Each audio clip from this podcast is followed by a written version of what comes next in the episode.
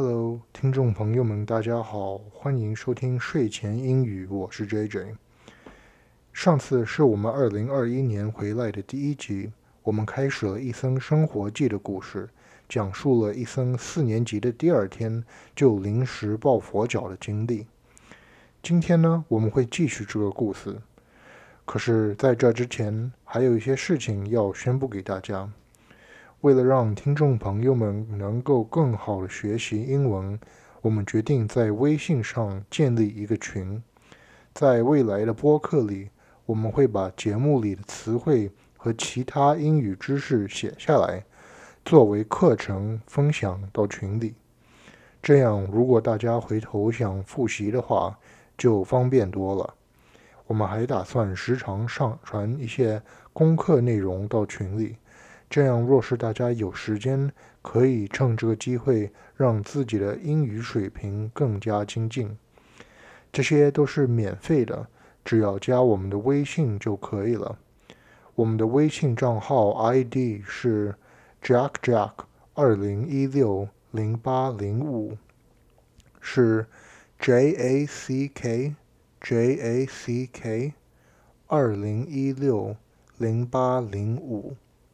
只要加我们的好友，然后发一个短信，写“睡前英语”就可以了。我们会把大家加到群里的。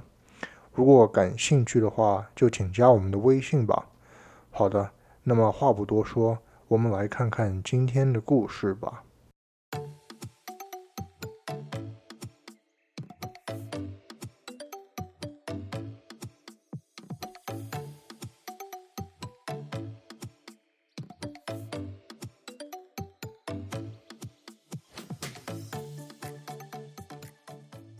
You got 75% again? Ethan's mom angrily said as she threw his homework onto the desk. 怎么又考了个七十五分？伊森的妈妈把伊森的功课扔在桌子上，生气地说：“I sign you up for after-school math programs every weekend, and these are the results you get.” 我每个星期让你上数学补习班。 结果就是这样吗？Ethan stood silently, his head looking down at the floor. 伊森安静地站在那儿，低头看着脚下的地板。Every time he received a suboptimal grade, his mom would give him a good scolding and punish him with more homework. 每次考到不理想的成绩，他的妈妈就会骂他。给他更多的功课作为惩罚。It used to scare him, but over time he had learned to get used to it. 以前这个会让伊森很害怕，可是时间久了，他也就习惯了。Mom pulled out a thick math workbook from the bookshelf in the living room. 妈妈走到房间里的书架，拿出了一本厚厚的数学练习本。From now on, you will do 100 math problems from this book every day. If you don't finish, you can't go to sleep. 从现在开始，你每天得给我做一百道数学题目，做不完的话就不许睡觉。Just then, Ethan's aunt walked into the room. She had heard everything. 正在这时，伊森的阿姨走进房间，刚刚的对话她全都听见了。Come on now, you don't have to be so strict, she said. Ethan is only a child. He will surely improve as he grows up. 哎，别这么严厉嘛，阿姨说道。伊森毕竟还小嘛，等他长大一点了，一定会进步的。你说是不是？Hopefully, Ethan's mom said. Okay, that is enough. Ethan, go back to your room now. 但愿吧，妈妈回道。好了，那么今天就这样吧。伊森，你先回房间吧。After they had left the room, Ethan's aunt turned to him with something to say. 走出房间后，阿姨转向伊森，似乎有话对他说。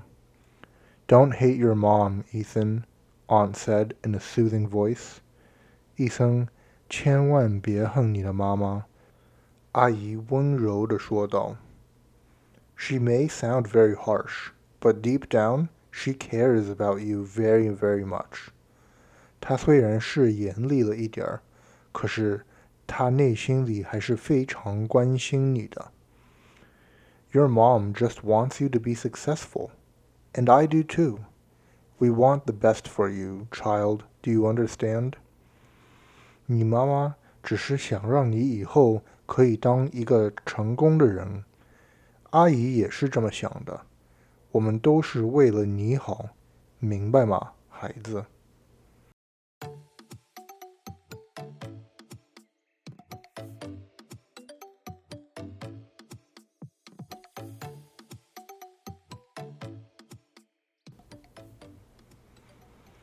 在这一集里，伊森因为考了一个特别差的成绩，所以被妈妈骂，并且被罚每天做一百道数学题目。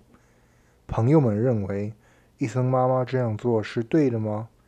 小孩做错事情的时候，到底应该严厉的管教，还是静心的教导呢？这个问题会因人而异。有的孩子会天生调皮，有的孩子会呃很早成熟懂事。对于调皮的孩子，也许骂他几句能够解决问题；对于成熟的孩子，也许讲道理会更有效。生活就是这样，人是千变万化的，每个人都有不同的需求。我们要学会如何看清自己的优势和缺点。被骂不一定就是坏事，至少它是一个机会，让我们意识到自己的缺点，让我们改善自己。好的，那我们来看看这集的词汇吧。我们这集第一个要学的词叫 suboptimal，不理想。suboptimal。Even though today's weather is suboptimal. we will still go out for that walk. 虽然今天的天气不是很理想，可是我们还是会出去散散步。Even though today's weather is suboptimal, we will still go out for that walk. 虽然今天的天气不是很理想，可是我们还是会出去散散步。我们今天要学的第二个词汇叫 hopefully. 但愿吧 hopefully. That was the most difficult test I ever took. Hopefully, I got a passing score. 那是我一生中最难的考试，但愿我考了一个及格的分数。That was the most difficult test I ever took. Hopefully, I got a passing score.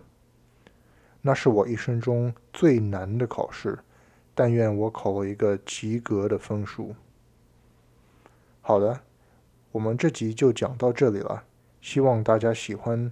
如果想听更多的话，那么我们就下集再见吧，拜拜。